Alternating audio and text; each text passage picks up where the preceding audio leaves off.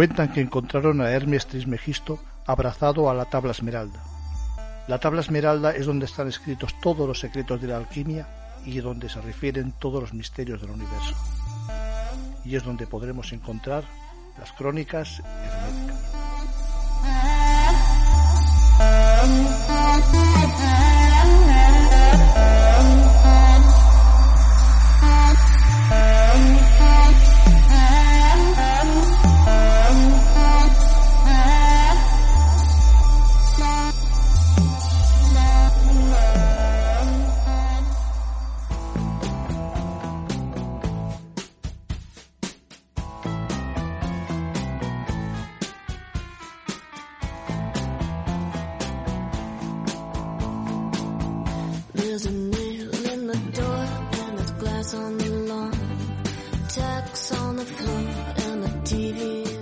A todos y a todas.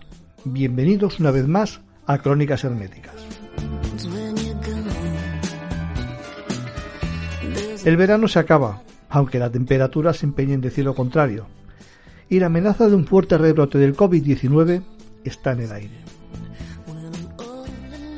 Quizá cuando la calor empiece a retirarse seamos testigos de esa recaída de la enfermedad. No sé, quizás soy yo, ¿eh?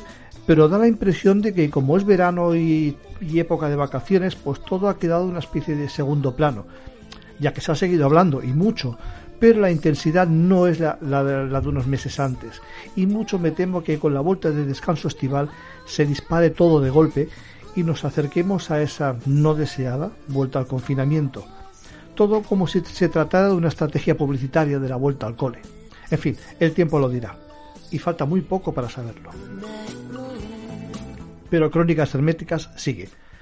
Y este mes hablaremos de lo que hemos cambiado, en cuanto al misterio se refiere, claro.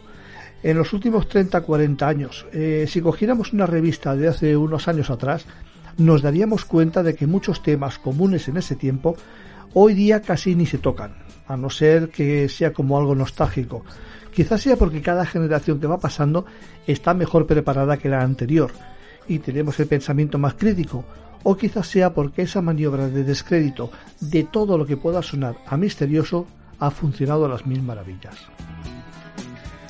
También es cierto que las ciencias, como se suele decir, adelantan que es una barbaridad, y algunos retos misteriosos ya han sido explicados. El caso es que nos apetecía hacer un repaso de todos esos misterios que hace un tiempo aparecían, como decíamos, en revistas afines al misterio y lo inexplicable. Hace unos días me pasé por el mítico Mercat de Sant Antoni, en Barcelona, donde se venden libros, revistas, filatelia, postes de cine antiguos, y quería traer alguna revista de hace unos, como hemos dicho antes, unos 30 40 años. Pero el consabido COVID-19 nos ha dejado el mercado bajo mínimos y solo conseguí una revista Enigmas del año 96, vamos, de hace unos 24 años, que por cierto costaba 375 pesetas al cambio mm, algo más de un euro. Y una revista más allá del año 2010, que costaba 3 euros con 60.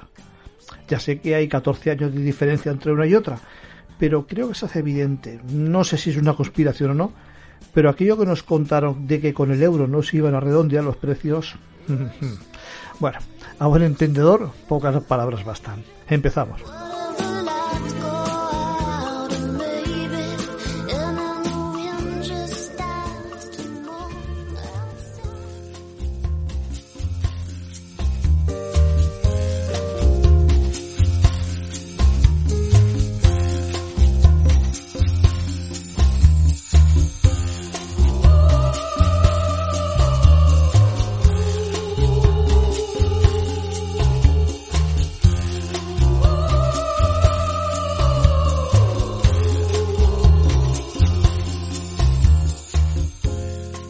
Pues para empezar el programa de hoy, lo primero de todo voy a presentar a Susana. Buenas tardes. Hola Carlos, ¿qué tal? Muy bien, muy bien. ¿Y tú qué tal? pues aquí, esperando. ¿Cómo van las calores? Bueno, no vamos mal. Ahora parece que han bajado un poquito las temperaturas y lo vamos llevando mejor. Sí, ¿no? Mejor, mejor. Eh, yo soy enemigo de la calor totalmente. a mí me gusta, pero cada cosa en su justa medida que Exactamente. Bueno, pues eh, si te parece, empezamos con las crónicas today.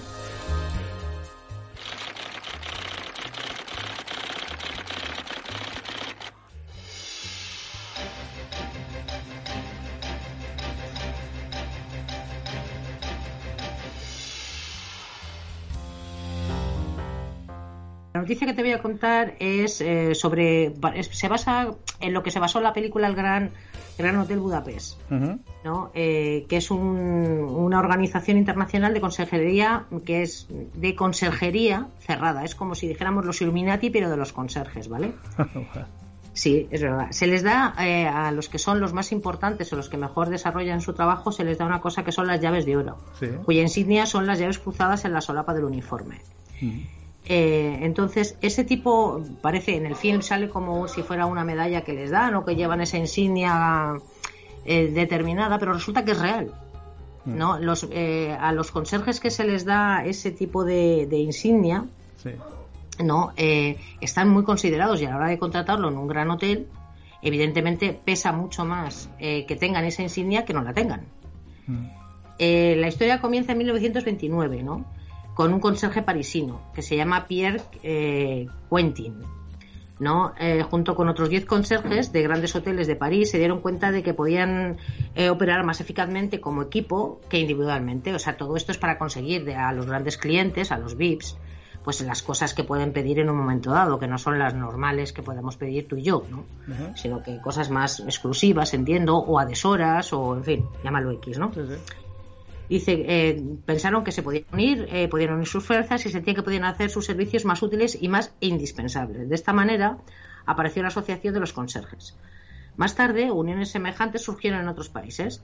Sin embargo, no hubo ningún signo real de cooperación internacional hasta después de la Segunda Guerra Mundial. En 1952, los delegados de nueve países se reunieron en Camps para celebrar el primer congreso y crearon la Unión Europea de eh, conserjes del mundo. Bueno, lo pone en francés, pero como mi dicción es tan mala, te lo digo en castellano. Vale.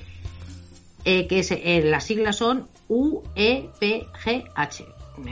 son un poco. La Unión Europea de Conserjes de Grandes Hoteles.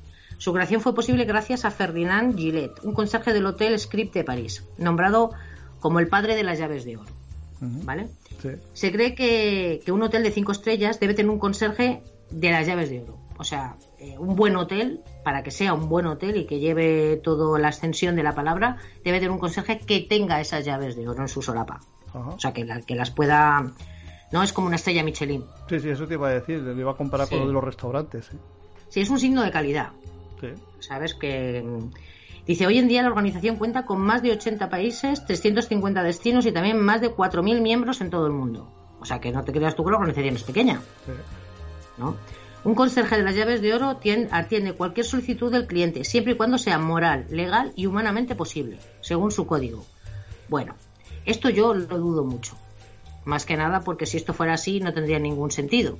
No quiero decir que los VIPs, los VIPs vayan a pedir todo que sea ilegal o amoral, pero bueno, algo de eso habrá también. seguramente. No van a ser todos buenísimos. Seguro. ¿No? Entonces, bueno, pues esto, en esto consiste esa organización y en eso consiste lo de las llaves de oro, ¿no? El hecho de tener un conserje con esa, con esa identificación, eh, se entiende que ese hotel le va a dar un servicio extra, tienes como un extra en el servicio.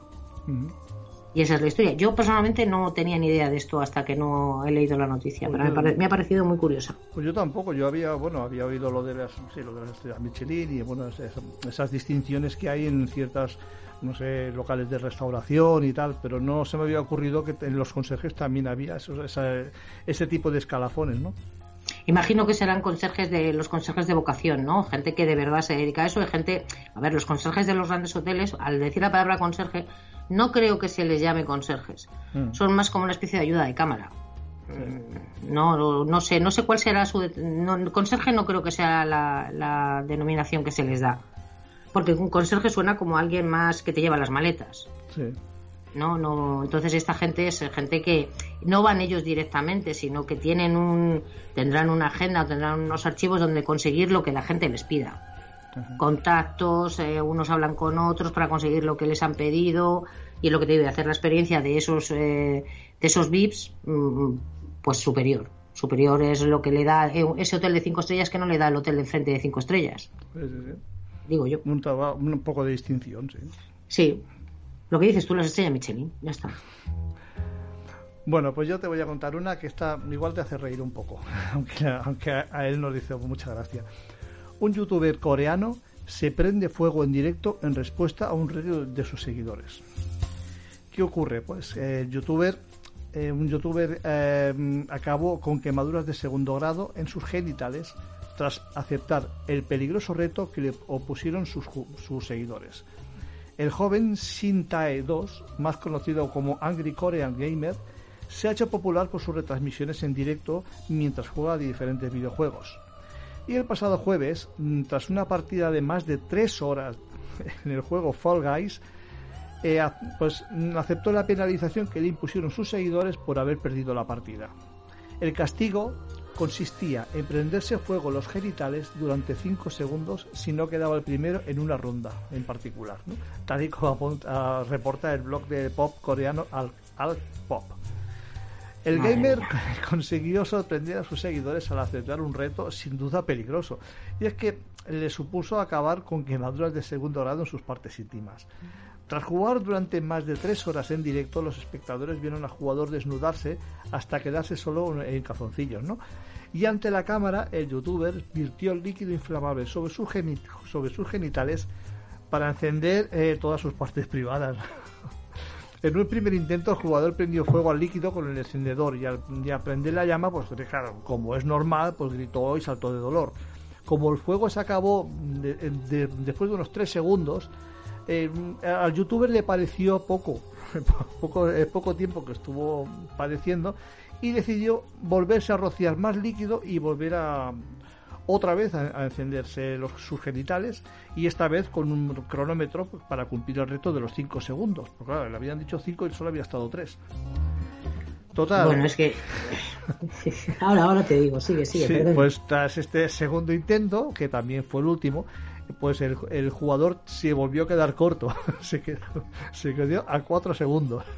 Algo comprensible, pues la, la, gran llamarada, pues claro, es que el tío empezó a pegar unos chillidos de dolor y agonizando en el suelo del dolor. Por al final, eh, pues le perdonaron ese segundo que le faltaba y bueno, acabó en el hospital con quemaduras de segundo grado en sus genitales. Pues mira, por una apuesta. Hombre, lo que, lo que sí que se puede decir claramente que este youtuber estaba muy comprometido con sus seguidores, eso está clarísimo. Pero clarísimo. Que, pero luego también hay que decir que colgado estaba un rato, ¿eh? Está bien. Pero que fíjate que aún le han perdonado un segundo, ¿eh? No, es que generosos. Madre mía. es, que te voy a decir una cosa. Ahora mismo eh, lo, vemos. Esto, bueno, esto es una noticia today, y, pero es que de esto hay mucho. Sí. No que se rapan la cabeza, que. Eh, que hacen porque los seguidores le dicen yo no sé si tú te acuerdas de un aquí en España un tío que era un, un economista que hizo un vídeo en Navidad que salía borracho pues no no me acuerdo. No te acuerdas fue muy famoso se llamaba Simón Pérez ese es su nombre. Mm. pues este hombre pasó de, de, tener una de tener una escuela de, de brokers a hacer vídeos en YouTube donde la gente le pedía cosas ¿no? Así, te suscribías a su canal pagando un dinero y, la gente, claro, bueno, pues te imagino que es gente, bueno, no sé, cada vez tiene que haber gente para todo, igual que hay gente que se deja hacer y gente que manda hacer, ¿sabes? Mm. Y le mandaban desde raparse la cabeza, que él se la rapaba, hasta tatuarse algo. O sea, imagínate. Es que no sé qué es peor. Claro, no, no, el pelo crece, pero un tatuaje. Claro, tú te lo coges y bueno, depende de donde te digan que lo hagas, igual son capaces de decirte que te lo hagas en la frente. Pues, no, hombre, no creo, no, no, la verdad, no, no lo sé. Yo leí la, leí la noticia en su día y dije, madre mía, pero. De, todas maneras, aquí el, truco yo creo que está en que es, en que fíjate, este, este muchacho, pues en su país era muy famoso, pero aquí yo creo que no lo conocía nadie, pues ahora ya lo conocemos todos. Ha hecho, ha hecho la locura de su vida, pero bueno, los se supone que los likes eh, le volarán. Y bueno y ahora sí pero qué dura esto tres, tres segundos. estamos en un momento en que los likes son muy importantes. Ya ya ya. Yo es que la verdad es que alucino bastante porque es que ahora mismo ves gente de todas las edades ya no estoy hablando de gente joven solamente actores actrices presentadores eh, cualquier persona que tenga un poco de difusión pública tiene una unas redes sociales en las que expone su vida. O sea, se hace fotos por la mañana, se hace foto con lo que come, y yo digo, pero ¿y es necesario? Es que ¿Le importa a alguien? Es que no, sé. Y está claro que sí, ¿no? Que le importa a alguien cuando se publica. Ganan mucho dinero con eso. ¿eh? Ya, ya, ya, ya. Porque cuando cuanto más más atención, bueno, esto es lo, que se lo llaman los influencers. Los de hoy día, que bueno, son gente que vive pues, de eso, de, hacerse fotos todo el día, de bueno, de, simular incluso pues que está de aquí, está allí y hace sus trucajes y tal. Pero bueno. Bueno, no sé. Es lo que hay. Yo tengo, yo tengo otra noticia, hombre, no es tan impactante como esa que has dicho tú, pero bueno, también es, eh, no deja de ser curiosa, ¿no? En, en este caso es de una chica gallega ¿no? Eh, que eh, bueno, no es una no es una chica, perdón, es un chico, vamos a decir. La cosa por su nombre. Sí, exactamente. Se llama Javier Barrat y ha batido el récord del número pi en España.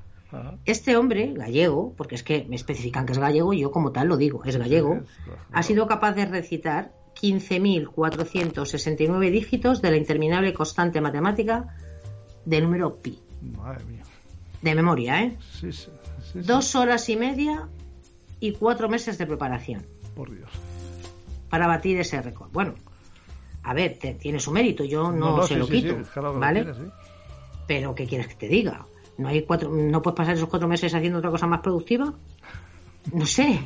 Yo es que, en fin, no, no. No sé, no, sé qué decirte porque. Es que, claro, dice, tiene una memoria de elefante, sí, evidentemente, pero si se, se prepara durante cuatro meses para aprenderse una, una serie de números todos seguidos, no, no lo mm. sé, no lo sé. No, mm, en fin, eh, esta es la noticia y yo como tal la cuento, ¿no? Lo que ha tardado en prepararlo y lo que ha sido capaz de recordar, que no es ninguna tontería, vuelvo a decir la cifra, ¿eh? 15.469 dígitos mm. de memoria. Vaya tela. O sea, de hecho ha batido el récord. ¿Vale?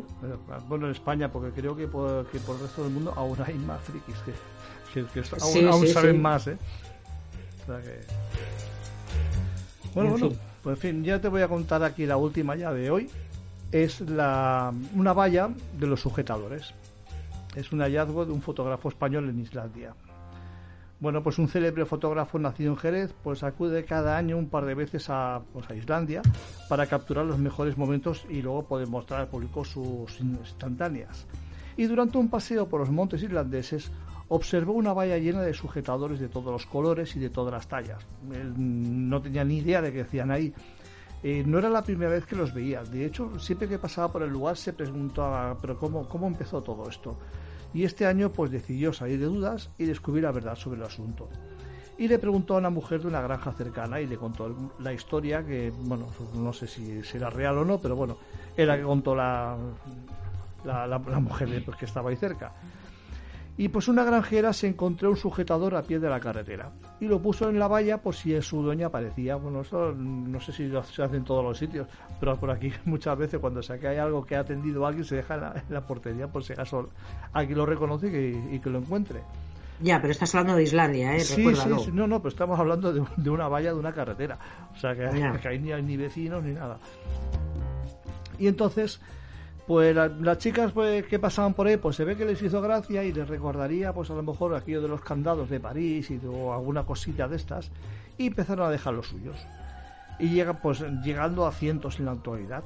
El fotógrafo, que cuenta con más de 120.000 seguidores en Twitter, pues quedó un poco sorprendido a conocer la historia. A primera vista es algo chocante, y ya que Islandia pues precisamente se caracteriza por la limpieza y el respeto a la naturaleza. Pero para él es un hecho que es, algo anecdótico que tampoco daña al medio ambiente, no sé. Es que no sé cómo decir. Te, digo, una cosa, ahora mismo, em, anda que no habrás, igual que lo que has dicho de los candados de París, y estás diciendo eso de los sujetadores en la valla, habrá otras cosas que se han, ido pasando como una, una tradición, y lo mismo, el inicio de esa tradición es una chorrada. Hmm en este caso la conocemos, porque la verdad, eh, una vez que sabes la historia, pues le quita toda la, el, romanticismo y toda la gracia, ¿no? A, la valla llena de sujetadores, porque te imaginas, no sé, la imaginación es libre, ¿no? Pues dicen, no, no, es que alguien lo vio y es como era muy cívico, pues lo colgó por si a alguien le interesaba venir a recogerlo. Y en realidad, ¿me entiendes? Sí, sí, sí, sí, que uno empieza una, por, una casualidad, empieza, deja una cosa ahí y los demás lo siguen y mira, se queda como una tradición. Es verdad, es verdad. Pero se ve que es que en, Islandia no es el único país que posee una valla parecida. En Nueva Zelanda hay otra. La valla de los sujetadores de Cardrona. situada en una reserva de carreteras públicas, muy cerca de una propiedad agrícola en el Valle de Cardrona, al, suroeste de Boanaca. Según cuenta la leyenda, en algún momento del, del año 1998 y 99, las transeúntes comenzaron a colocar sostenes en la cerca rural como la de Islandia. Y aunque ya hayan pasado siete años de que se colocó el primer sujeto de la cerca islandesa, parece que al igual que ocurre en Cardrona, la tradición continuará menos por un tiempo. Bueno, pues el turismo siempre será un motor estratégico para estas cosas. Claro, no, y se supone que la, la de Nueva Zelanda es posterior, ¿no? A la de Islandia. Sí, parece que, sí. Pues como lo de los candados, por ejemplo, los candados de París, tú vas al puente de Triana en Sevilla y los tuvieron que quitar. Sí, pero porque, bueno, eh, no era en París que decía que, el peso de los candados ya vencidos. Sí, sí, igual, igual. Ya daba problemas de la estructura. Mucho porque es que ya es que se vendían candados personalizados con nombres de las parejas y todo porque ya se hizo tan tan famoso que ya no era un candado normal, era eh, había candados personalizados con los nombres de cada uno.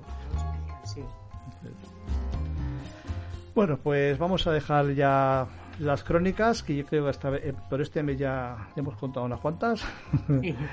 y vamos al lío. Ah, vamos a poner un poquito de música y venimos.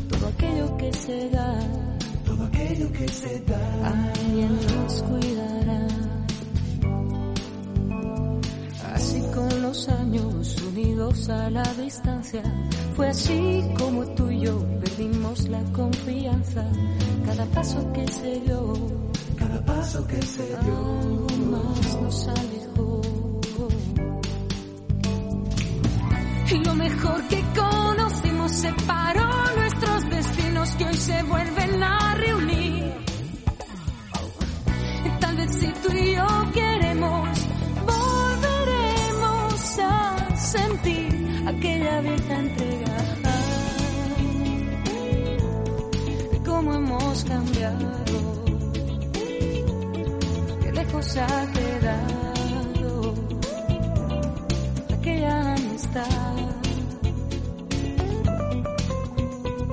Ah, ¿Qué nos ha pasado? ¿Cómo hemos olvidado?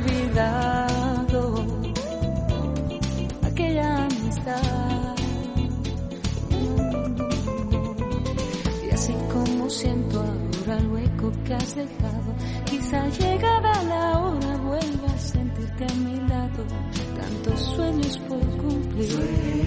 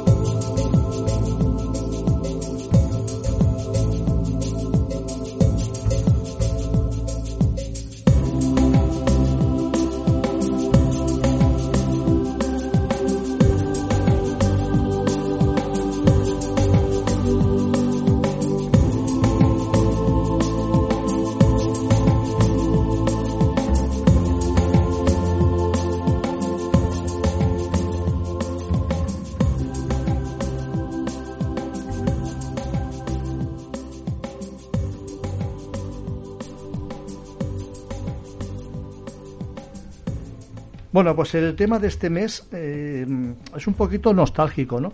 Es un poquito el ver cómo hemos cambiado y cómo, cómo algunos misterios que hace, no sé, como he dicho al principio, unos 30, 40 años, pues nos parecían misterios mm, insondables, misterios que, que copaban todas las portadas de las revistas, libros, y cómo poco a poco se han ido diluyendo como un azucarillo. ya digo, pues, incluso puede ser que en parte mm, la culpa, bueno, culpa entre comillas, la tengamos nosotros, que, bueno, como hemos dicho, cada generación está mejor preparada que la siguiente, ya quizá la credulidad ya no es la misma y al mismo tiempo la ciencia también ha avanzado mucho en muchos aspectos y, hemos recibido ya explicación para algunos de esos misterios que, como hemos dicho, parecían insondables, ¿no? Y bueno, pues podemos empezar, no sé, ¿tú recuerdas el tema de las gafas Mega Brain? Sí.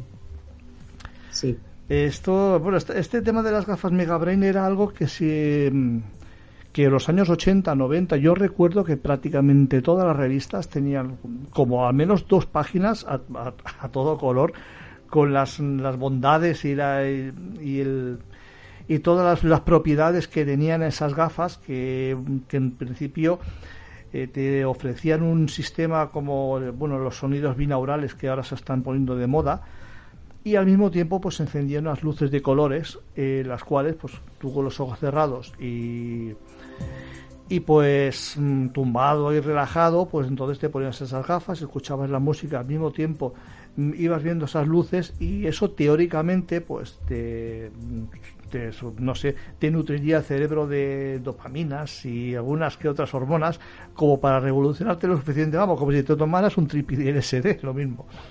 Sí, o que eran relajantes dependiendo de, de lo que quisieras, ¿no? Era una cosa, bueno, sí, pero que era era curioso, la verdad. Sí, pero eso, te tiene que te pone medio loco, porque es que, claro, esas luces parece ser que iban, eran luces como una especie de estroboscópicas y al mismo tiempo iban como dando vueltas. No sé exactamente cómo lo harían, porque hoy día con los LEDs eh, se hace bastante mm, sería bastante más sencillo, pero en aquel momento lo conseguían y bueno, lo que pasa, claro, también no hay que olvidar de que estas máquinas tampoco son baratas, ¿eh? Claro, pero que es lo que te digo, que ahora mismo, y tú antes has dicho de no, porque creo que otra, una generación será más que la anterior, también le tienes que añadir eh, Internet. ¿no? Eh, el hecho de que ahora mismo, bueno, no mucho más, pero dominamos algo más eh, los idiomas y si puedes sacar información de otros, de, de otros países, que, que, complementa la que ya tenías, ¿no? De, de hace 40 años, por ejemplo, y aparte con, con, la globalización y con Internet han salido misterios mucho más interesantes, podríamos decir.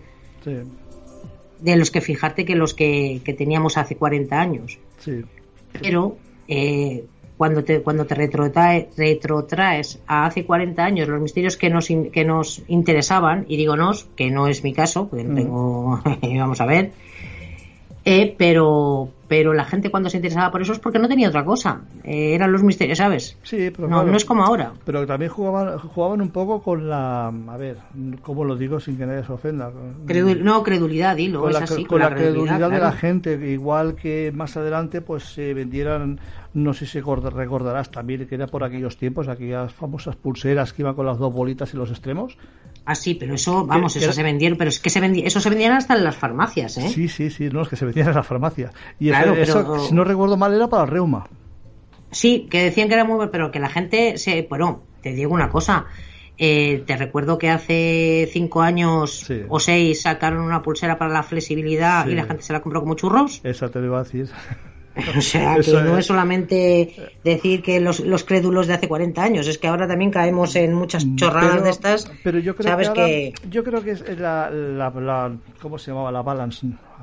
Sí, la, sí, New Balance, ¿no? New Balance, eso. creo que no, no, New Balance no era. No, New Balance es una marca. Es una marca.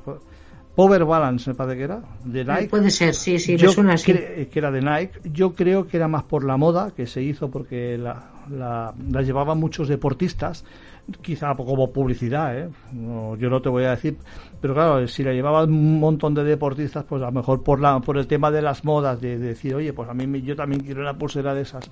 Y quizá a lo mejor tampoco se creía demasiado lo de esos temas de la elasticidad y no, de la... perdona, no, no, no, no. Y de la, ¿cómo se llama? Del equilibrio Yo he oído, yo he oído y he visto programas en los que la gente decía que era efectiva, que mira que antes no podía hacer esto y ahora puedo, y cosas parecidas. Sí, ¿eh? bueno, eso O sea, yo no sé si el efecto placebo hace su función, pero que yo lo he oído, lo he oído. Eso debe ser como aquel, aquella sesión mediúnica que no hace, no hace mucho estaba por ahí por internet de que a, un- a uno le crecía el brazo con las oraciones. No sé si lo has visto, pero la verdad que No, no, no. Sí, sí, sí, pues hace creer a todo el mundo que le está creciendo el brazo. Cuando, bueno, y es que, a ver, seguimos, seguimos tragándonos cosas. Lo que pasa es que, ya te digo, ahora el público en general creo que estamos más conscientes de, de todas estas cosas y no caemos tan fácilmente ya en eso. Bueno, Pero- yo te digo la verdad, no caemos en esas cosas que tú estás nombrando, pero caemos en otras más modernizadas Mm. Bueno, y, las, y la gente sigue, sigue cayendo. bueno, las gemas de, con los horóscopos, por ejemplo, el ojo del tigre y todas esas cosas. Las ergonitas, las, er- las ergonitas las orgonitas. Mm, Sí, o sea, quiero decir que ahora mismo hay muchas cosas que la gente cree que tienen poderes, abro comillas, sí. eh, y, y la gente las vende como churros. Sí, efectivamente. Mm. Bueno, y los, bueno, y los péndulos de cuarzo, bueno, muchas cosas. Es que ha, ha habido un momento, ha hubo un momento en que el comercio era, era, era enorme, era brutal, porque se vendía, había tiendas también de, estas de esotéricas, habían por todos sitios, que ahora ya, por cierto, van desapareciendo. Pues ya, no te voy a decir que yo en alguna cosa no me haya comprado, por- porque me gustan, ¿eh? por ejemplo, el anillo atlante, ya, creo que os lo comenté, lo comenté hace ya tiempo, que me gustaba Sí. la forma que tenía y me lo compré. Pero bueno, yo tampoco voy a pensar de que eso tiene... Pero te, pero te voy a decir una cosa. eh, ahora mismo dices tú, las tiendas esotéricas han desaparecido. Han desaparecido eh, en, en cada barrio, podríamos decir, pero tú te vas al centro de las ciudades. Mm. Sí, y en todos los centros de las ciudades. Yo, por ejemplo, aquí en, la- en mi ciudad, eh, ahí en la Puerta del Sol, no exactamente en la Puerta del Sol, pero muy cerca, hay una bastante grande que te- tú tenías que ver la cantidad de cosas que tienen y los precios que se gastan. Sí, sí, por una vela con forma de no sé qué, con un en un bote que pone elixir de no sé cuántos, las velas negras famosas. los Bueno, saumerios, aquí para hacer los humos, aquí y tal. Claro, quiero decir que hay mm, y, y todavía y todavía te siguen dando cuando vas por la calle eh, te dan un papelito. Hablo siempre del centro, ¿vale? Mm. Sí, sí, sí. sí. Te dan un papelito que te dice eh, te hago un trabajo de limpieza de no sé qué 300 euros y además que te lo pone. Pero, pero yo, a ver, yo a lo que me refiero que antiguamente, hace unos años atrás, estaba mucho más, mm, había muchas más tiendas. Lo- también, mira, por ejemplo, no sé si conoces la revista Karma 7, que la revista que, era- que era- creo que la fundó Andrea Faber-Kaiser. sí, Eh, pues eh, la tienda Karma 7 estaba a, a- a menos de 500 metros de mi casa. Y aquella, aquella tienda era, era tremenda, era, era enorme. Que ahí también vendían libros, revistas, lo vendían todo ahí. Y bueno, pues eh, creo que ahora ya está, creo que está cerrada y solo venden online. Porque ahora también el- eh, las ventas por internet también han hecho mucha media en todo esto. Claro, claro, es que lo que vale para una cosa luego pues evidentemente le quita, si tú ahora mismo por ejemplo puedes simplemente desde tu casa con un botón y gratis, eh, solamente lo que es pagando la conexión, puedes tener una cantidad de artículos, eh, una recopilación de artículos de todas las revistas del mundo, Claro. eh, ¿para qué te vas a suscribir a una que te va a contar algo que, bueno, es eh, la ampliación de algo que ya, ya sabes? Sí. O, o un refrito de algo que ya conoces, o, Sí, sí, en fin, Sí, bueno, porque al yo- final, claro, Yo más que nada era, era para bueno para ver cómo, cómo antiguamente en las revistas pues eh, también habían aparte de las gafas estas famosas las Mega Brain que, que ha sido todo con lo que hemos empezado. Estaba el tema también de bueno la joyería y todo esto que había también dobles páginas enteras pues para para comprar. Incluso habían reportajes sobre los poderes de algunas de esas joyas eh, pues no sé pues supongo que es para, para venderlas más no, claro. pues todo eso, a ver, yo hace mucho, ya también es, cierto que hace mucho que no compro revistas, ¿no? Pero creo que ya todo esto ya no sale y ahora ya, mm, ya el misterio se está convirtiendo un poco en...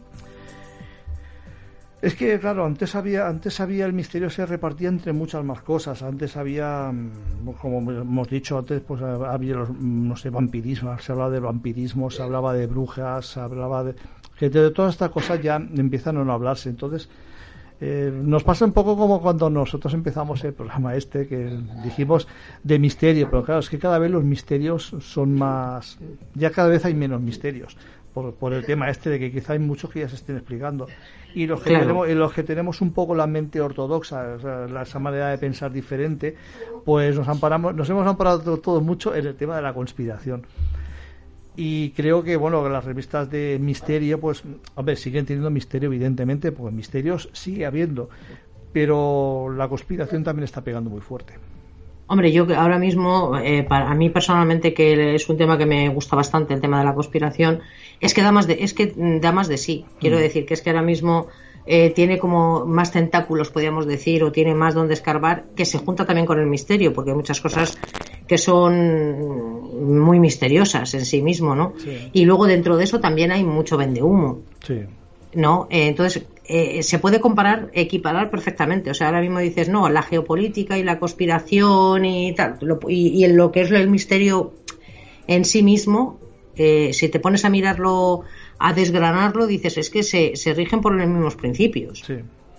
O sea, son cosas que tú crees, que tú vas enlazando y como decimos siempre, todo está conectado. Cuando te mm. pones a explicarlo y te pones a verlo y te pones a decirlo, pero no tienes pruebas fehacientes de ello.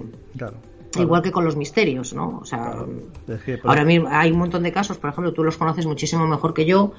Eh, esto que hemos comentado fuera de micro, ¿no? De, las caras de Belmez o el caso Vallecas, o que son misterios de hace 30 años o más, que ahora mismo se vuelven a explicar. Y digo explicar porque hay gente que los ha desmontado. Sí. Bueno, el, tema humo también. El, tema humo también, que de hecho hay gente que lo sigue defendiendo, ojo. ¿eh? Sí, sí, porque es que, eh, claro, es que sigue habiendo conexiones por todos sitios. Bueno, se dice que el, avistamiento aquello famoso de Voronez también tenía el símbolo de humo, pero claro, no sé, porque como como aquí, en, eh, por lo menos aquí en, España, pues se, no sé si se decir la palabra exacta, se vendió, pero se explicó todo como que había sido un montaje por parte de un tal José Luis Jordán Peña con, bueno, incluso con la CIA de por medio. Pero, que seríamos pero es un experimento social. Claro, claro, claro.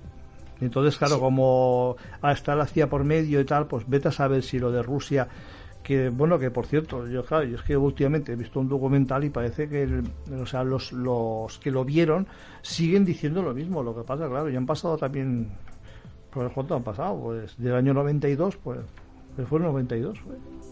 pero si fue el 91 92 pues imagínate Son para las fechas. si lo que ha llovido ya ya, pero ¿qué es lo que es lo que estamos hablando? Que ahora mismo, pues es que al final todo este, em, ya sé que soy cansina, pero es que todo está conectado. No, ya, ya, ya, sí, sí. Eso, eso es de primero de conspiración. Totalmente, totalmente.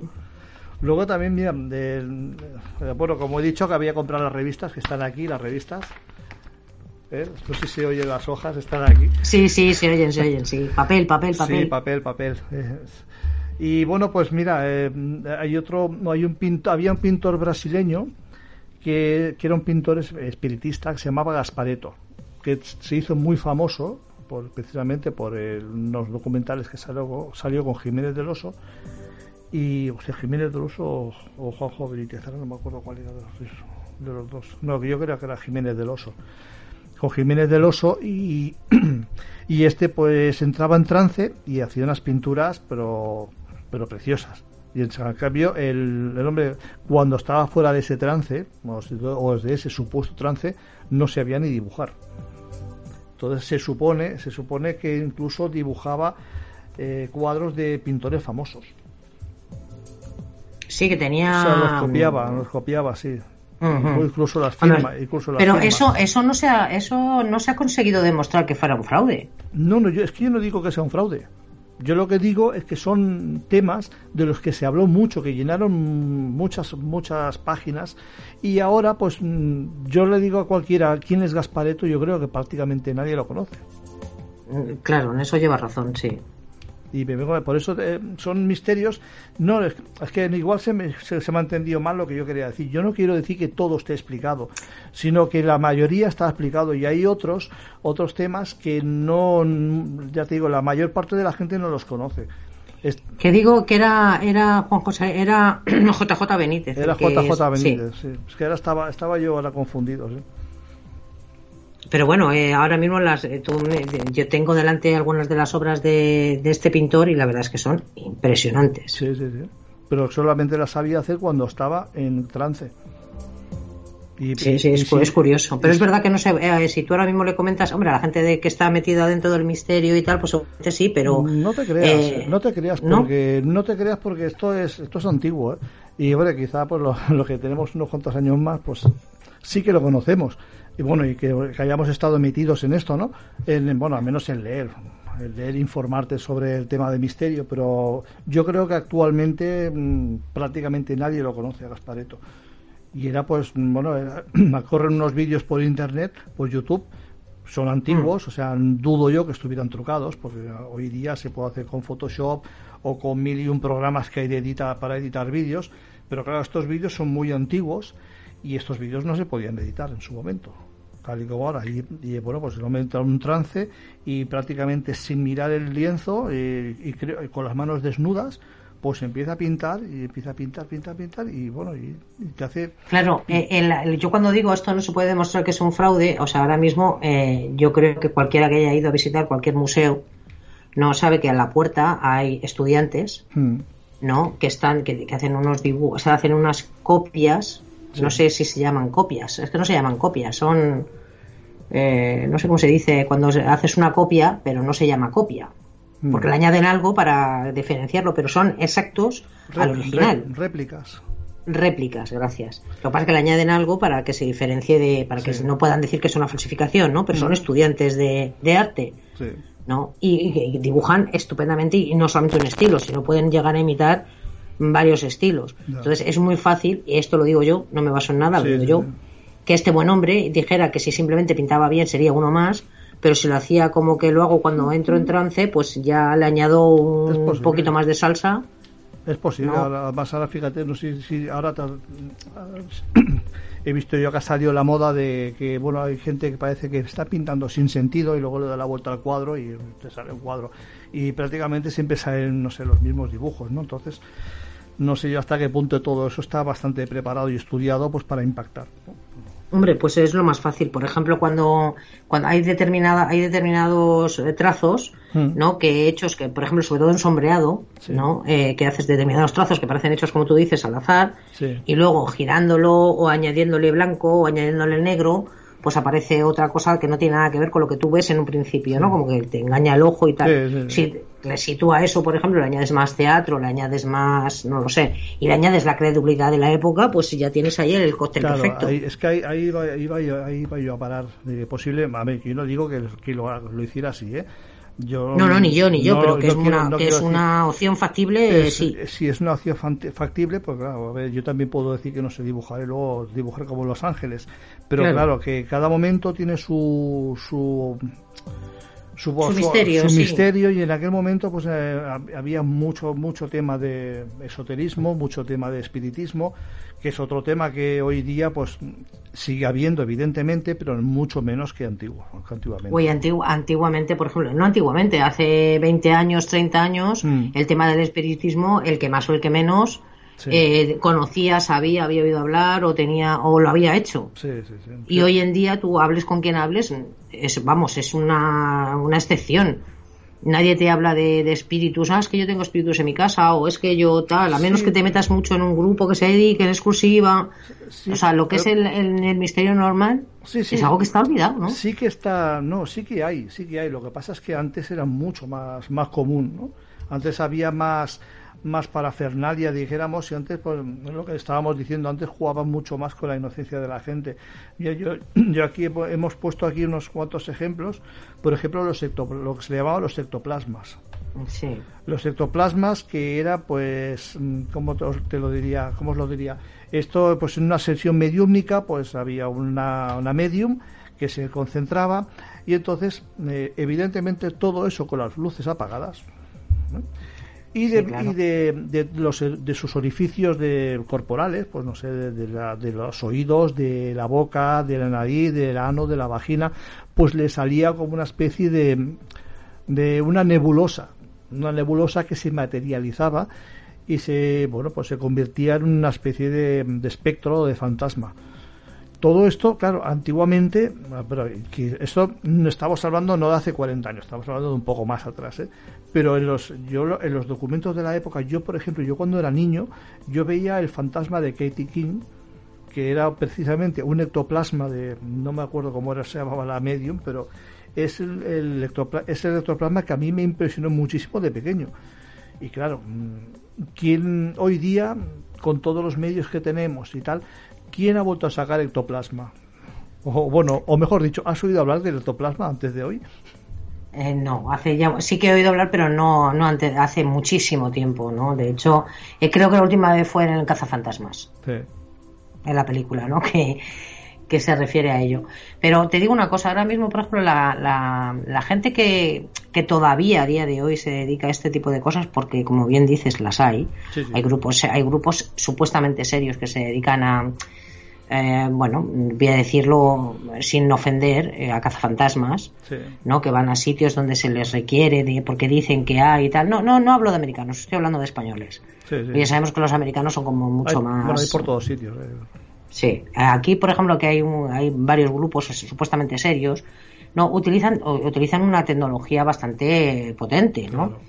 y utilizan el, como si dijéramos. Mmm, una cámara actualizada de, de, esto que tú acabas de comentar, ¿no? Lo que pasa es que en infrarrojos, eh, detecto de ultrasonidos, de sonidos que no sé qué en otra onda, bueno, yo no sé explicarlo porque no entiendo, hmm.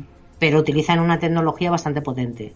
O sea, quiero decir que, que al final eh, sí siguen buscándolo, siguen buscando esa... Mm, eh, ¿cómo se, esa prueba o ese algo fehaciente de que hay algo más allá, pero utilizamos la tecnología. Luego está que tú puedas pensar, por ejemplo, en una cosa antigua que el que más o el que menos lo ha hecho, que a mí personalmente me dan un miedo que no veas, hmm. no quiero ni, ni oírlas, las psicofonías, ¿no? Porque claro, porque es que siempre se capta algo.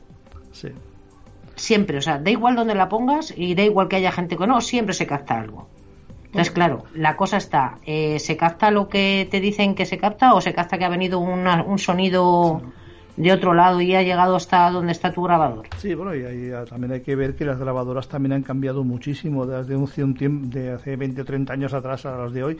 Claro, son mucho más sensibles, evidentemente. Que antiguamente las, grabadoras llevaban un cable largo con el micrófono, con su trípode. Actualmente ya van todos con el micrófono incorporado, lo que lo que provocaba que si había partes móviles en el mismo aparato, pues, pues por ejemplo un radio un radio cassette o un cassette un Wallman, pues claro, aquello, el, ruido del motor con la cinta grabando, pues aquello podía dar lugar a equívocos. Hoy, hoy, día se hace pues ya con, aparatos pues que no tienen partes móviles, en las cuales pues se intenta que no le dé el viento, se intenta que poner una cámara enoica para que no entre ruidos de fuera. Y bueno, se van captando cosas. Lo que pasa es que, claro, mm. pasa un poquito como el tema ovni, ¿no? Eh, el fenómeno existe, pero no sabemos lo que es. Es que yo te voy a decir una cosa, en el caso de las psicofonías, yo digo que he escuchado muy poquitas porque te digo que me dan miedo, sinceramente. Pero eh, a mí me parece que es un poco paridolia, se dice, ¿no? O sea, paridolia auditiva. Te dicen que se escucha, eh, hola, estoy aquí. Tú, antes de que te dijeran eso, oyes, y te dicen, hola, estoy aquí, y dices, ah, pues sí, es verdad. Sí, eso lo podíamos comparar a aquellas canciones que dicen que, que es en inglés que dicen palabras en castellano. Ah, bueno, pero es que de esas yo he visto pruebas de eso y te puedo asegurar que sí, que, que sí, que es que parece que dicen las palabras en castellano. Pero tú no te enteras hasta que alguien te lo dice. Ahí está el también es verdad. Ahí está el truco. Tú, no, mm. tú las canciones estas pues las habrás escuchado cinco mil veces y no te has dado cuenta de que parece, de que dicen eso, es De que parece que digan esto hasta que te lo han dicho. Pues las psicofonías ocurre lo mismo. Muchas a ver, no quiero generalizar, que yo sé que, que hay gente que se dedica muy seriamente a esto. Sí, sí, sí, por supuesto.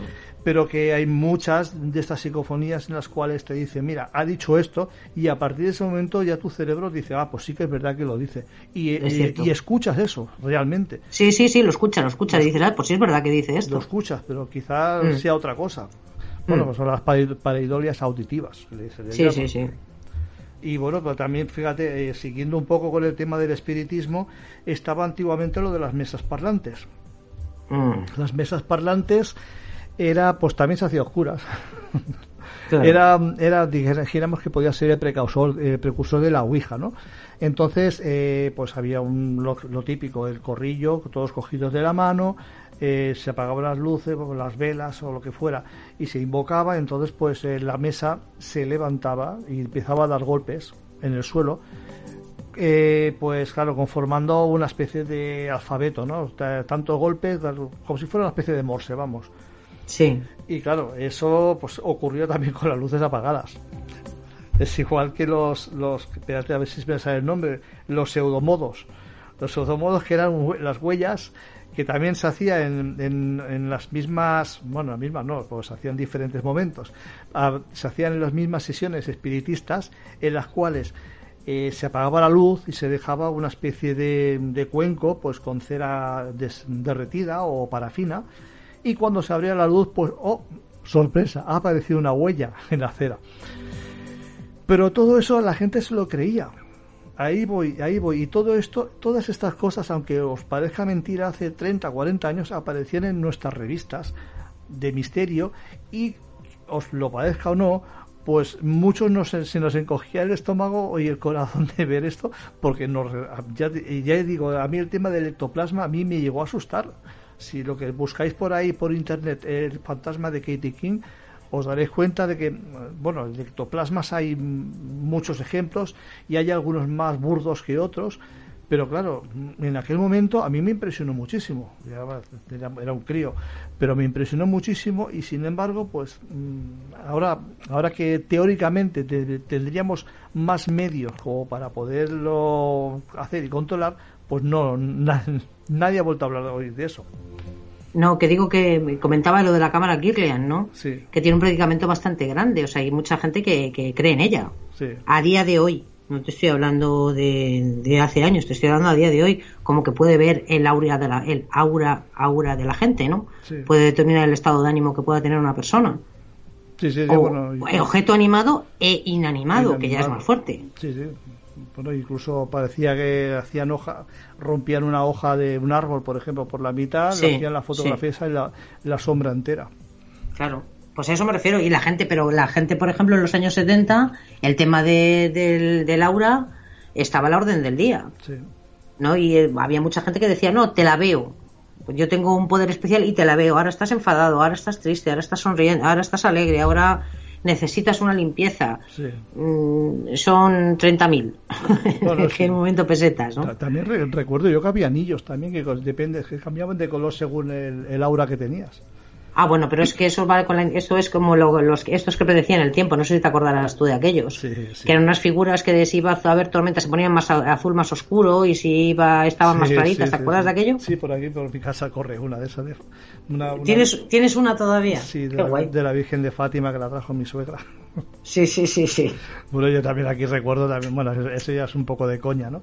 Que había una a ver, era como una como un cuadro como un cuadro pequeñito que lo colgabas en la terraza y pues era como un burro, o sea, estaba un burro dibujado y, la cola era un trozo de cuerda.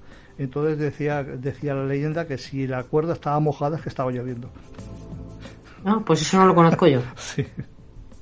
Bueno, son cosas chorradas. Sí, pero bueno, pero que quiero decir que, por ejemplo, esto que te digo de las figuritas que del tiempo se vendieron por millones. Sí, sí, sí. Y cambia de color, la verdad es que cambia de color. ¿eh? Sí, es verdad que cambia de color. Imagino que tendrá que ver con la humedad relativa del aire, ¿no? que es lo que hace que reaccione, digo yo. pero esto sin tener ni idea. Lo que pasa es que, claro, por eso te digo que a veces eh, las cosas, pues igual antiguamente se pensaba que había algo misterioso en todo eso y no, no hay nada misterioso. Simplemente, pues que la humedad relativa pues eh, va, cambiando un color a otro y ya está. Claro, y muchas veces, y muchas de las cosas que te que decían, por ejemplo, en esto de en la cámara Kirlian y en otro tipo de cosas son reacciones químicas que hoy en día se conocen lo que se hace una reacción con otra y entonces no. Sí, pues, lo, de la cámara Kirlian es un, fenómeno electromagnético que bueno se, le llama el efecto corona, ¿no? Que cuando haces una con dos placas de con corriente, pues hay como un dijéramos que entre placas se comunican salta como un pequeño chispazo y es lo que estás haciendo tú la fotografía. Lo que pasa es que en aquel momento pues lo de las cámaras que irían pegaron muy, muy fuerte, la verdad. Claro, pero es que hoy en, día te digo que para los profanos en muchas cosas de ciencias, hay, cuando hacen algún tipo de experimento parece ciencia ficción, parece magia, y es ciencia. Sí, sí, sí, Pues imagínate si ahora que estamos en la era de la información, todavía hay mucha gente, yo me incluyo, que ve determinados experimentos científicos y le parece lo que te digo, madre mía, parece magia, pues mm. imagínate 50, 60, 70, 80 años atrás. Sí, sí. Mira, yo siempre que hablamos de estas cosas, siempre me gusta poner el mismo ejemplo. Al final me van a decir que soy un cansino, pero bueno. está el tema de los neutrinos, ¿no? El tema de los neutrinos y eso también salía mucho en las revistas de estas del misterio, de, de, misterio, pues había una cierta parte científica en la cual creía en su existencia porque las matemáticas así lo aseguraban. O sea, según las matemáticas, esos, esos corpúsculos debían existir. Esos corpúsculos, imagínate, son tan pequeños, tan pequeños, que, que cada, cada momento de tu vida hay millones y millones y millones que atraviesan tu cuerpo, atraviesan el planeta entero y salen por el otro lado. Porque son tan pequeños que entre las distancias intermoleculares no, no tienen ningún problema, no rebotan, ¿vale? Pueden pasar tranquilamente. Y claro, ¿qué ocurría? Que matemáticamente debían existir los neutrinos, pero no, los, no había ninguna máquina que los pudiera captar físicamente. Entonces había una gran discusión entre científicos mm, asegurando unos que no existía, que era un invento, y otros que sí que existía porque las matemáticas así lo aseguraban. ¿Qué ha ocurrido? Que hasta que no pasaron unos 20 o 30 años más adelante, las máquinas no fueron lo suficientemente sensibles como para poder eh, detectarlos. Y ahora pues ya no hay ninguna discusión de que existen porque ahora ya se detectan. Pero claro, hubo ese impasse de tiempo en el cual pues había ah, detractores, habían otros que estaban a favor de eso. Y como esto pues eh, ha pasado con muchas cosas y más o menos básicamente es a lo que me venía a referir con, con lo de este programa. No, sí, pero es que ah, luego, ahora mismo, por ejemplo, eso ya es más para, para estar mucho más puesto y para entender mucho más las cosas, ¿no? Mm. Pero dentro de, de, cosas que nos hemos olvidado completamente, cuando te lo diga vas a decir, es verdad, el Yeti. El Yeti. El Yeti, mm, ¿cuántas veces eh, cuando éramos pequeños se ha hablado del Yeti? ¿Cuántos reportajes hemos visto? ¿Cuántas fotografías se han hecho? Y siempre se veía la misma foto. Sí, es verdad. Igual que lo del lagones. Mal comparado. sí, no, no, son, son esos eh, a ver, es que sí que es verdad que había habido monstruos legendarios, de bueno, que al final los han encontrado, pero de momento el Yeti, bueno, y eso que hay leyendas no solamente del Yeti, el Yeti es el más famoso, pero está Yeti, Sasquatch, hay varios, varios homínidos de estos que pretendidamente son, no sé. En, realidad, si te pones a pensar, eh, volvemos a lo de siempre, ¿no? Son en la misma cosa con de, con diferente denominación y en distinto país o continente, ¿no? pero viene a ser eh, lo mismo. A ver, pero lo, curioso, a mí lo que me llama la atención de estas cosas es, a ver, mm, de momento no se ha probado su existencia, aún a día de hoy. Se han encontrado pelos, pero esos pelos se ha dicho que eran de oso y de otro tipo de animales, pero hay una hay un fondo común que es el que a mí me lleva un poco la cabeza, ¿no? Porque no solamente existe el Yeti, como hemos dicho, existe en todos los continentes existe esa especie de hombre entre primitivo y bueno, que, que no ha llegado a evolucionar eh, o, lo ha hecho aparte del hombre moderno, que se ha quedado ahí mm, atascado. Sí. Y pero es que los hay en todo en todo el planeta. ¿Vale? Hmm. No nos hay solamente el Yeti, los hay por todo el planeta. Y cada uno le da un nombre diferente. Y a veces uno piensa, digo, hombre, pues joder, digo, o aquí hay, o hay una conexión o es que tenemos una, una forma de asimilar los misterios de una forma parecida en todos los sitios. Pero eso también se puede, se puede eh, emplear para los vampiros. Los vampiros existen en todos los continentes, con distintos nombres, pero con, muchas cosas en común. Sí, sí, pero bueno, el vampiro, claro, el vampiro es Drácula. Ya, ya, pero que, ya, ya, pero quiero decir que existe, eh, incluso antes de, que saliera el, libro de Bram Stoker y tal, las leyendas son muchísimo más antiguas. claro, los vampiros existen en el momento en que existen unos animales que chupan la sangre. Y existen, los vampiros existen, son murciélagos, pero claro, no mm, se alimentan. No, no, pero yo, yo hablo de, de, esa criatura que puede cambiar de forma ¿no? Que, que, se alimenta de sangre y que tiene un poder sobrenatural. Hmm.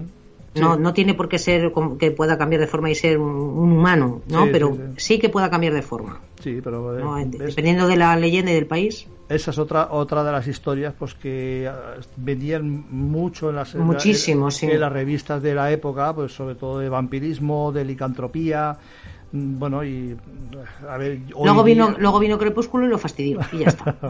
Pero no, porque además se han descubierto enfermedades de que, como la progeria, por ejemplo, y unas eh, enfermedades eh, hemofílicas, creo que se dice, en la cual pues necesita tomar sangre para, pues, para poder. Sí, como, pero viene a ser igual que lo del hombre lobo. Sí Y entonces, pues claro, son leyendas sobre, no sé, pues a lo mejor niños que han nacido con alguna alguna enfermedad, sí, enfermedad o la, la, hipertricosis que sale mucho pelo por todo el cuerpo y entonces pues claro pues se le ha, se le ha añadido a la leyenda de, que se podían convertir en lobos cuando quisieran no entonces claro pero a eso le añades le añades la, hoy en día le añades la ciencia claro no y por ejemplo hace un par de un año una cosa así no sé si recordarás que hubo un envenenamiento hmm. en bebés con un jarabe determinado que lo que hizo fue que les creciera el pelo de forma exponencial. Y esos bebés eran, mm, con todos mis respetos, monitos, que luego después se lo ha, se les ha caído y demás, pero eran como unos pequeños, pequeños hombres lobo. Claro.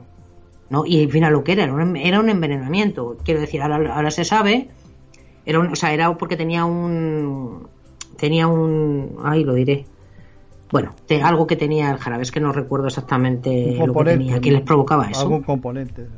Sí, pero es que era una cosa química, pero no me acuerdo exactamente qué es lo que era. Entonces, eh, eh, a lo que voy, que, que, todas las leyendas pueden tener una base. Eh, mira, mira esta qué fácil es de explicar. Mm. No, si imagínate, vete a 100 años para atrás que hubiese pasado eso. pues esos niños, ¿quién va a pensar que ha sido el jarabe que se han tomado para la tos o un Claro, pues, pues ¿sabes? A, eso a eso a eso va un poquito el programa, ¿no? Porque de esa esa de esa de esos misterios que antiguamente, vamos, yo creo que todo el mundo estaba con los vampiros, que no tenía duda de que es de su existencia.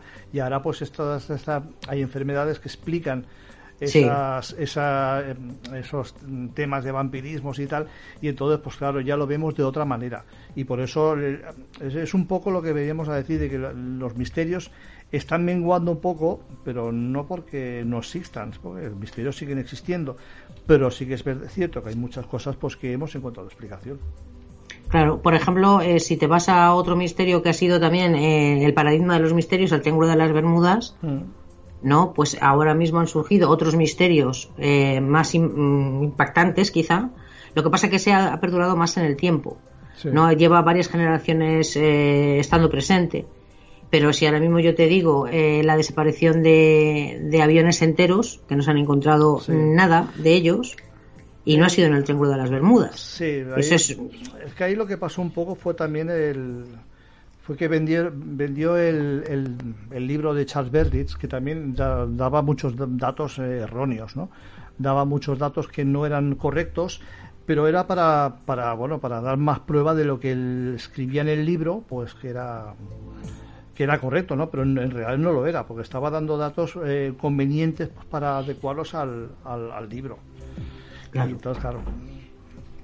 Pero ahora, como, como bien decimos, como ahora, como ahora tienes acceso a mucha más información, mucho más rápida y mucho más cómodamente, pues hay cosas que las puedes desmontar rápidamente. Buscas una, eh, empiezas a, comprobar datos aquí, allí, en el otro lado y, lo, lo desmientes en cero coma. Sí el que quiere mm, meterse en eso y quiere saber determinadas cuestiones es, rápido. Entonces, cuando alguien escribió un libro con una serie de datos, una serie de cosas, pues la gente las daba por buenas, pues no tenía modo de, poder comprobar que eso que estaba contando era así o no. Claro, y además es, es, que existe el tema el tema este de, los libros, de los libros, claro, eh, cuando uno empieza a hacer investigación, la investigación no es barata. Tienes, que, claro. tienes que viajar mucho, tienes que necesitas eh, pues vender libros la verdad. Necesitas vender libros y pues bueno pues si, si exageras un poquito los datos por aquí otro poquito por allá pues vendes más libros puedes seguir investigando. Lo que pasa que me imagino que esto debe ser un poco como como aquello de que mm, de la, de la serpiente que se muerde la cola no que poco a poco se va haciendo la bola de nieve más grande hasta que ya no lo puedes parar. Claro sí. Algo de eso tiene que haber pero que hay, mucha, hay muchos, es lo que te digo, hay muchos misterios y llevas tu razón. Y una vez que hemos empezado este programa te das cuenta y dices, eh, es que yo me acuerdo cuando era pequeña o era joven, más joven, quiero decir, que, que, había, eh, sobre todo esto que hemos comentado de la Ouija y todo eso, que, que, está, que era, lo, se hablaba todos los días o, si no todos los días, pues eh, durante la semana y siempre conocías a alguien que había intentado hacerlo y estaba como, no sé, como mucho más vivo, ¿no? Y ahora el tema del espiritismo es un tema que está. Yo hace que no oigo hablar de, espiritismo, ¿qué te voy a decir? ¿Años? Sí, sí, no, no, a ver. Se sigue hablando, sí, por, por foros y tal, se sigue hablando. Sí, pero, pero tiene que ser que te metas, es profeso, que, te, que sea un tema que a ti te guste, pero no es una cosa que vaya, eh. que se hable de forma... Tú, de los extraterrestres, por ejemplo, no han pasado de moda. No es como el espiritismo, ¿no? El extraterrestre se sigue diciendo, se sigue hablando, se sigue comentando esta aparición o esto.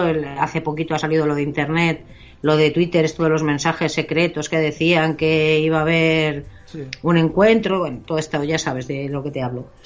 está mucho más presente, en general, quiero decir, aunque no vayas a buscarlo, pero en el tema del espiritismo tienes que ir a buscarlo. No digo que haya desaparecido, pero tienes que ir a buscarlo. Mm. Antes te, lo encontrabas. Sí, sí, no, antes, antes era muy fácil hablar con cualquier persona y, oye, ¿tú has hecho una Ouija? Ah, pues sí que la he hecho. Hoy día ya es más difícil. Sí, eh, evidentemente hay gente que la sigue haciendo. Y no digo yo es que no quiero ni, ni dar, por cierto, ni desmentir nada, que cada uno puede creer ah, en, lo, que quiera creer, pero que antiguamente era mucho más, estaba mucho más a la orden del día el hecho de pues hablar de ouijas y de hablar de, esto eh, que ahora, hoy día pues no, no, no se habla tanto. No, es lo que te digo yo, si lo vas a buscar lo encuentras, pero no te lo encuentras así. Y lo de los ovnis, por ejemplo, como acabo de decir, hmm. no sin que vayas a buscarlo, te lo encuentras. Sí, bueno, en, la, en la última noticia que ha salido, en un libro que han sacado, en un comentario que alguien ha hecho, en un avistamiento que hay, en alguien que ha hecho una reunión de, mm, del misterio para hablar sobre este tema, te lo encuentras. Pero el otro no, tienes que ir a buscarlo. Es que yo siempre he dicho que la, que la ufología debería estar fuera de la, del misterio porque ya para mí, para mí hombre, es un misterio evidentemente, pero no un misterio al uso como cualquiera, como, de estos que estamos hablando, de vampirismos y tal, es que no se puede comparar, porque mientras en el vampirismo todos son elucubraciones, gente que ha podido ver o sentir que alguien le mordía o lo que, o lo que fuera, en el, en el, tema ovni, pues, aunque tampoco hay pruebas físicas, pero sí que hay evidencias pues de radares, hay deficiencias de fotografías, de gente que bueno, infinidad de testigos en todo el planeta y, toda, la historia. Sí, pero bueno, que es lo, a, lo, a, lo, que vamos del, paso del tiempo, del paso de modas, de, de tal, es un buen ejemplo eh, uno y otro, ¿no? El tema de los del vampiro, del vampiro, el hombre lobo, me da igual, y del tema de los de los ovnis, ¿no? Unos han pasado completamente de moda, ya no están de moda, ya no se habla y sin embargo el otro pues no, no ha pasado. tiene, tiene picos, ¿vale? Tiene momentos en los que se habla mucho más, momentos en los que se habla algo menos y, y, luego eh, está que dependiendo de quién saca el tema, y cuando digo de quién me refiero a un organismo, un grupo, eh, una radio, una televisión, algo, que vuelve a reactivar otra vez de momento el tema, ¿no? Pero no, eso no pasa con los vampiros ni con los hombres lobos. Mira, ves, aquí estoy ahora hojeando la revista y aquí hay, por ejemplo, hay otra noticia en el cual se pregunta si es posible atraer objetos con el cuerpo. Y se ve aquí un chico, pues ya pasa, colgaré las fotografías por internet para que las veáis. Bueno, pues con toda una cubertería encima, con una máquina de escribir, con botellas de cristal, con velas pegadas y bueno, no sé yo hasta qué punto esto va a ser espontáneo, porque hombre, sí que había visto yo de metales, pero de, no sé, ya botellas de cristal y una máquina de escribir, no sé, me parece un poco... Bueno. Es como, pero es como lo de la levitación. Sí. también es otro misterio que estuvo también bastante en boga, que había gente que decía que levitaba. Es cierto, es cierto. ¿Sabes? Y sí, yo le, y le, y levitan y no sé qué, o la o la telequinesis o cosas así y que no se ha podido, en realidad nadie ha podido demostrar. Bueno, de, ahí se, hicieron muchas pruebas, ¿eh? tanto en la, en la KGB como en la CIA, ¿eh? se hicieron muchas pruebas. No sé exactamente si llegaron a algo claro, yo creo que no, pero sí que se hicieron muchas pruebas, claro.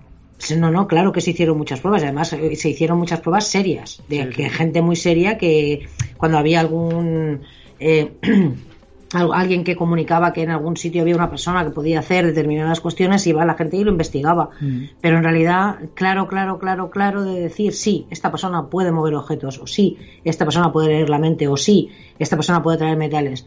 No hay nada que, y de la misma forma que no hay nada contundente que diga sí hay vida extraterrestre contundente. Sí, sí, Estoy no, hablando, no, lo ¿eh? hay, no, no, no, lo hay. No, no lo hay. Bueno, sí, eso, yo creo que hay evidencia. No, no, no, yo, yo, creo que la mejor prueba de que existen somos que nosotros también existimos. Sí, claro, no. A ver, yo mm, a mí no me hace falta personalmente, no me hace falta que nadie me enseñe una foto de un extraterrestre o me enseñe un extraterrestre para pensar que existen. Sí.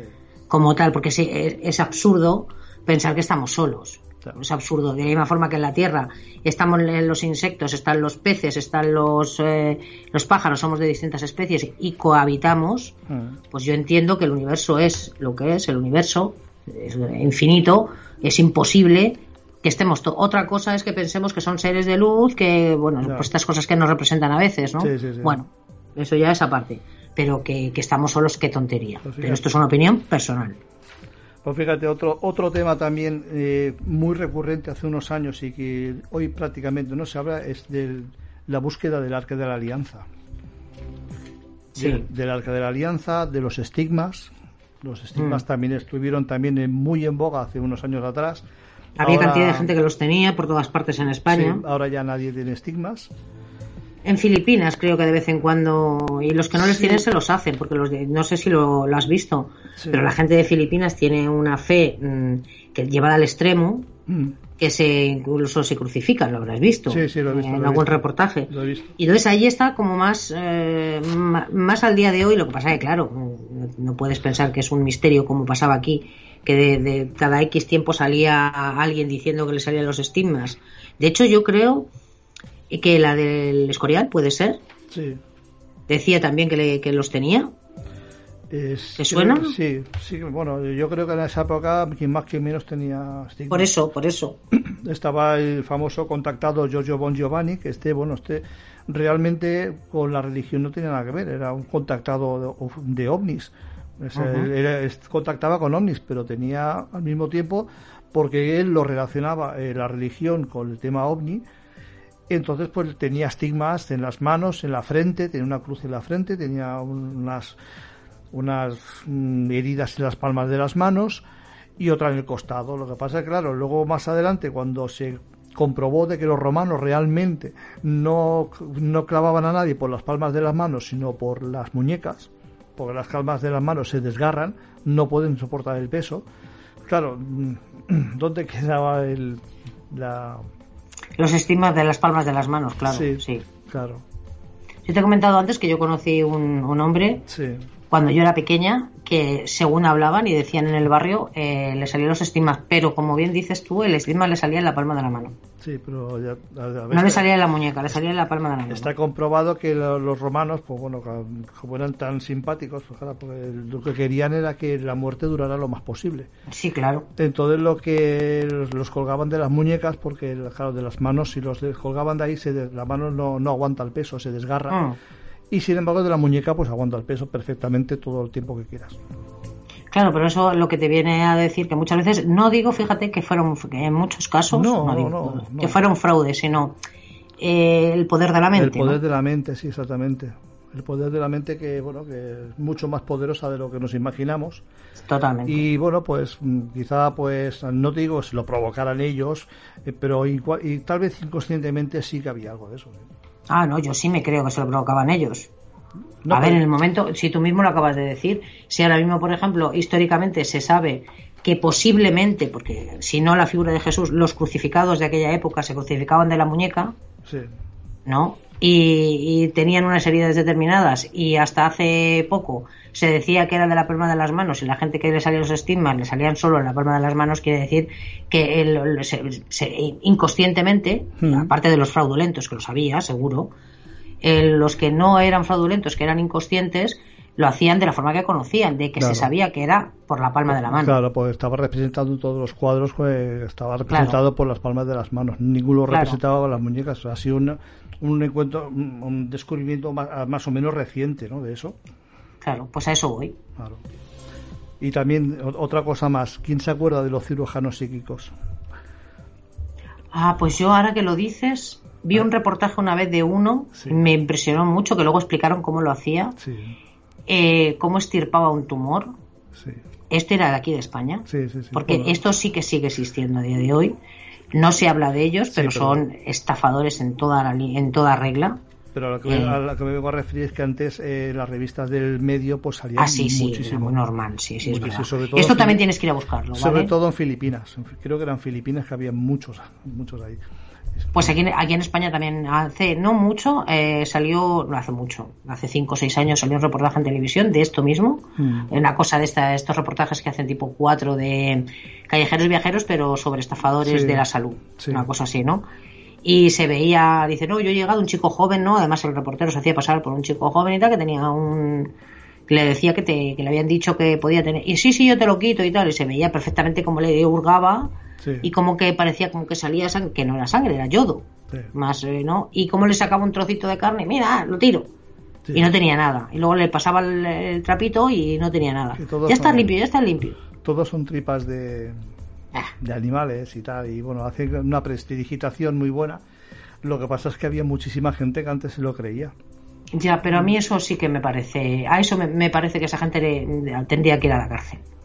Sí, porque juegan mucho ahí con, la, esperanza de la gente, porque igual que este muchacho que tú dices que creo que yo también a ver si no no, no, este era un era un montaje por parte del, chico evidentemente no le pasaba nada era para demostrar lo que lo que hacían no pero había gente allí en la, en la sala de espera de este hombre que me parece que era es que no quiero decir Andalucía y sin tenerlo claro, pero me suena que era por aquella zona de Andalucía, en un pueblo en concreto, mm. y, y, tenía la sala de espera llena de gente. Pues claro. Sin embargo, yo también, bueno, es lo que vemos a, que sin tener ninguna enfermedad, él le encuentra una, una, supuesta enfermedad que el chico le dice que tiene, entonces está clarísimo de que ahí, ahí hay algo que no, que no, que no cuadra. El, el, caso es que yo también recuerdo el caso de un, de un cirujano de estos que operaba con cuchillos sucios. Y según él, según él, porque además lo recuerdo haberlo leído, según él decía que era un, doctor, creo que era que alemán, que había muerto, en, no sé, no sé si hacía 50 o 60 años atrás, que se metía en su cuerpo y operaba a través de él. Y, y él usaba cuchillos sucios, eh, no se lavaba las manos, o sea, y parece ser, no sé, al menos no sé si sería truco de prestidigitación o qué, pero aparentemente eh, ese operaba. Aparentemente, lo que pasa yo me vuelo que era un truco también. Hombre, seguramente. Pero, Vamos, no, no, conozco ese caso en concreto, pero seguramente. Pero que era impresionante ver cómo cogía un cuchillo, pero sucio de ahí, como sin desinfectar ni nada. Ya la venga, vamos a pegar aquí un tajo. Abría, abría, metía las manos dentro. Ah, no sé, yo lo veía. Si era un truco, la verdad que era un truco súper bien hecho. Pero, es que, eh, pero es que al final los trucos de magia en eso consisten, ¿no? De hecho, no te voy a decir David Copperfield y los, los coches volando. Ya. No, pero eso es ilusionismo, eso es otra cosa. Bien, pero es que se puede aplicar, ¿eh? una cosa es el ilusionismo y la otra la prestidigitación, en la cual tiene, esta gente tiene una habilidad en las manos tremenda para hacer cosas que, que, a ti te está pareciendo lo que están haciendo, pero no lo están haciendo. Y ya otra cosa que tampoco se habla nada, nada, nada, nada, no sé, a lo mejor tú conoces más casos, los exorcismos. No, ese es otro tema también muy recurrente hace años atrás.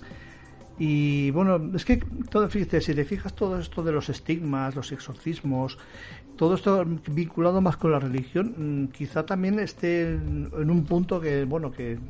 Está en desuso. Antiguamente la gente creía mucho más que ahora. No te digo que haya, insisto, no quiero decir que ahora no haya creyentes, que los hay y muchos. Pero antiguamente habíamos muchos más creyentes. Y, y digo habíamos porque yo me incluyo habíamos mm. mucho más creyentes y todo el tema de misterio relacionado con la religión pues era mucho más estaba mucho más a mano, ¿no? Y ahora, pues, está al, haber caído en desuso todos esos temas, diría yo que están un poco también en desuso, ¿sí? De hecho, antes, por ejemplo, eh, cuando leías las revistas y eh, había casos, pues no te voy a decir todas las semanas, pero vamos a decir todos los meses había un caso en un sitio o en otro. Sí, sí, sí. Y si no hablaba de casos, hablaba de, de, un cura que lo hacía o de otro cura. Claro, y ahora, sin embargo, ya te puedes pasar, vamos, que tienes que ir a, a indagar y a mirar y aún así no sé yo si encontrarías un caso cada un caso al año. Bueno, algunos vas encontrando, pero poquitos, muy poquitos. o no se documentan o no lo sé, no sé cuál es la explicación, pero lo cierto es que ya no es como antes, ni muchísimo menos. Prácticamente no te voy a decir desaparecido, como dices tú, porque tampoco sería justo decir eso, pero es una cosa completamente en desuso, ya no se habla de ello. De hecho, en los, en los estos de en los podcasts del misterio eh, hay temas mucho, muchísimo más recurrentes que no son las posesiones. Y cuando se habla de posesiones, se habla de posesiones antiguas. no de casos documentados modernos. Que estamos en lo, mismo que hemos dicho del hombre lobo y de, otras sí, cosas. Exactamente Ahora se han descubierto enfermedades mentales que antiguamente no se tenía ni idea de ellas. Eh, estaba, también el, el, tema ese del, del, tema del mal de San Vito, que se le llamaba, del cornezuelo del centeno ellos no sabían, no sabían por qué, que eso también fue un misterio. Bueno, estamos hablando de hace muchos siglos atrás. Pero era un misterio muy grande el por qué pues, un pueblo entero se ponía a bailar y, no podía. O, la leyenda de la tarantela también, que era lo mismo. Y, y, todo era debido a eso, pues al cornezuelo del centeno, que bueno, que estaban, vamos, estaban comiendo LSD directamente. Claro, pero, imagínate, pero no lo sabían, pero mucho. Pero no lo sabían, claro. Claro, claro. Y bueno, pues, eh, ¿qué te parece si lo dejamos aquí? Ya hemos destripado bastante el misterio. Yo creo que sí, creo que hemos hecho un recorrido por el pasado reciente, ¿no? Sí, así por encima, no tampoco. Así por encima, que hay muchos más, evidentemente, pero bueno, sí, lo más significativo yo creo que lo hemos tocado. No hemos profundizado demasiado, pero sí, sí. bueno, se trata de pasar un rato tal, ¿no? De hacer un informe sesudo. Sí, y más con el, bueno, con lo que hemos puesto antes de ese misterio, de esa conspiración del euro. no, porque me llamó mucho la atención, porque fíjate, si que prácticamente el precio es el mismo. 3, 375 pesetas y 3,60, una y otra. Ya ves. Fíjate tú, eh, triplicado el precio. Sí, sí, sí. No, pero bueno, yo te, antes, por ejemplo, cuando me has comentado que no sabía si las revistas que venden ahora, eh, dependiendo del tema que traten, te venden cosas relacionadas con el tema que traten, ya te digo yo que sí. Y, te, y te, voy a, te voy a decir por qué. Eh, cuando salió toda la controversia con el tema de, un entrevistado que hizo eh, Iker Jiménez, en este caso, en su, en su canal de YouTube, eh, salió el editor de la revista Discovery Salud, que es una persona que está en contra de, no, voy a decir la palabra negacionista porque tampoco es eso, ¿no? Pero bueno, está en contra de la versión oficial del COVID, ¿vale? Y tiene una revista sobre la salud. Y me picó mucho la curiosidad y fui a buscarla. Y la encontré. Me costó, pero la encontré. Y eh, bueno, tiene los artículos correspondientes, eh, no entro. Y luego al final, eh, igual que pasaba en las revistas antiguas, ¿no? que te vendían relacionadas con el tema, tienes como cuatro páginas de vitaminas, para el cabello, para no sé qué, cosas a la venta relacionadas con la salud. Sí. De homeopatía, o no, no, no sé si es homeopatía. ¿Las vitaminas es homeopatía? Creo que homeopatía está prohibida ahora pues no sé, bueno, vitaminas y cosas así, ¿no? Que no están prohibidas, que son cosas que se compran. Sí, sí, pero... Yo, de hecho, yo tomo vitamina C, o sea que... Sí, sí, pero yo lo que me veía refería antes que lo que se vendía antiguamente eran más bien eh, amuletos, sortilegios... Eh, no, sí, sí, sí, sí, te he entendido, te he entendido, pero quiero decir que en una revista del de, mes de agosto, sí, sí, porque esta revista es del mes de agosto, al final de la revista que trata sobre la salud, que no te estoy hablando de que trata sobre temas eh, metafísico, sino que trata sobre la salud, al final eh, mm. vienen dos páginas de publicidad, porque son, es publicidad, sobre, em, no, no son medicamentos, es que claro, son, lo que te digo, son vitaminas, aceite de no sé qué. Pero es que pasa una mm. cosa, también hay que entender de que una revista vale mucho dinero, hasta soltar a, los kioscos y hoy prácticamente nadie compra revistas. sí, sí, no, no, pero si no, no, no, es una crítica, ¿no? Quiero decir, es una comparación a lo que estamos hablando. Quiero decir que todavía se hace. Sí, no, no, a veces se hace, seguro, seguro. Y seguramente las, las, revistas, por ejemplo, de moda, lo que te venden es, al final te hacen un artículo sobre la pasarela de París, pero tienes un montón de publicidad de colonias, perfumes, maquillaje, zapatos, no sé qué, que al final es lo que paga, claro, es lo que de lo que se trata. Pues eh, imagino yo que las revistas antiguas, lo que pasa que claro, son mucho más curiosas, ¿no? Porque que te vendan una piedra de no sé qué que hace que te no tengas mal de ojo, pues choca más que de vitamina C, ¿no? Vamos a poner por ejemplo, o unos zapatos de no sé quién. Y ahora que estoy viendo, porque yo voy hablando y voy ojeando, estoy aquí eh, también una, una, un amuleto para, para la Kundalini. No sé si te acuerdas de la Kundalini. No, no, no, la primera vez que lo oigo. La Kundalini es, el, bueno, creo que es el bueno, el mantenimiento de los chakras y cuando llegas a, la conjunción de todos los chakras pues llegas a la kundalini que dijéramos al, al éxtasis de los chakras. bueno eh, pues, te voy a decir una cosa ahora que dices eso y ya para terminar porque si no nos vamos a enrollar mucho eh, el tema de eso que acabas tú de decir de la kundalini por ejemplo lo, lo cambias o sea el tema de los chakras no sé qué desde los años 70 que todo el mundo estaba con los chakras hay que abrir los chakras y no sé qué de los chakras pásalo al reiki que en unos años fue también un boom importantísimo. Sí. ¿No? Que, que, decía, no, es para que hay que liberar los fluidos del cuerpo y, venía a ser poco más o menos lo mismo. Eh, cambiado los términos, cambiado tal, y fue un boom. Sí, bueno, y había muchos, muchas escuelas. Bueno, eh, sí, muchísimas. De hecho, ahora ya van quedando menos, pero no hace tanto tiempo. es lo que te digo, era una cosa que te encontrabas a cada paso. No, no, de eso no hace mucho, ¿no? Y eso me acuerdo yo perfectamente porque había, pues, conocía a una persona que iba a, dar clases ahí de, de, de esto de Reiki. No, claro, y de hecho hay mucha gente que lo... Yo no sé de qué va, no puedo ni criticarlo ni alabarlo porque no sé de qué va. Quiero decir que es es como una modernización del tema de los chakras. Es la imposición de manos, no es la curación por imposición de manos.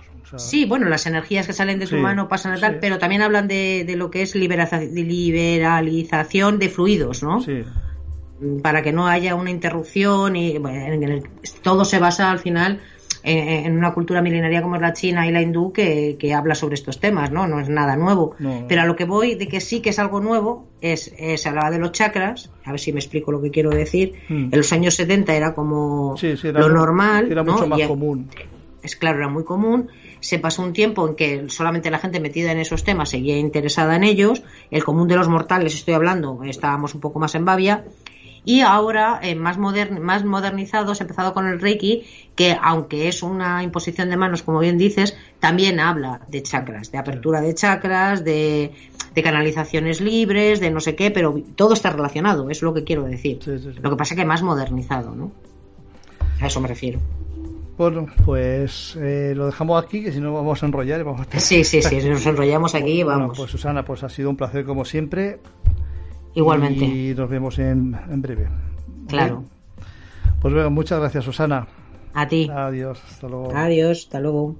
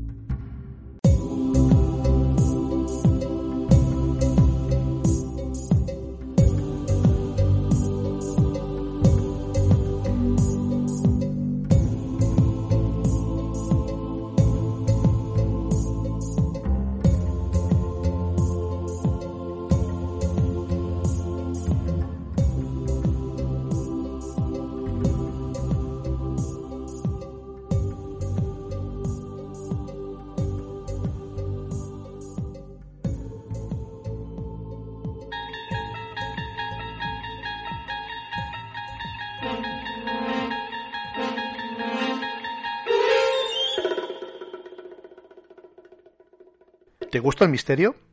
¿Te apasionan las conspiraciones? Pues entonces estás en el lugar adecuado. Estás en Crónicas Herméticas.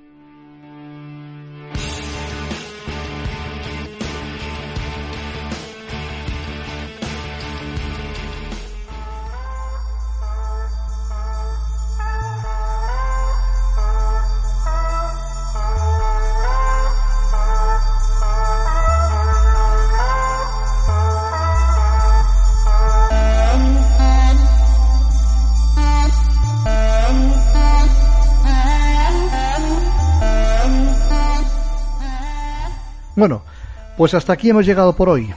Espero que os haya gustado y sobre todo agradeceros muchos que nos escuchéis. Si os ha gustado, compartidlo en vuestras redes y hacednos saber dejándonos vuestros comentarios junto con un like. Para cualquier cosa, sugerencias de temas, preguntas, aclaraciones, estamos en Facebook, Twitter y Telegram, siempre como Crónicas Herméticas. Nuestro correo al mismo tiempo es crónicasherméticas.gmail.com y nos podéis escuchar en las plataformas habituales como iBox, Spotify y en Enigmas al Descubierto Radio, donde encontraréis programas afines al mundo del misterio y de las conspiraciones. Todo ello aderezado de buena música, ya que como siempre decimos, no solo de misterio vive el hombre. Un placer, como siempre, un saludo y hasta pronto.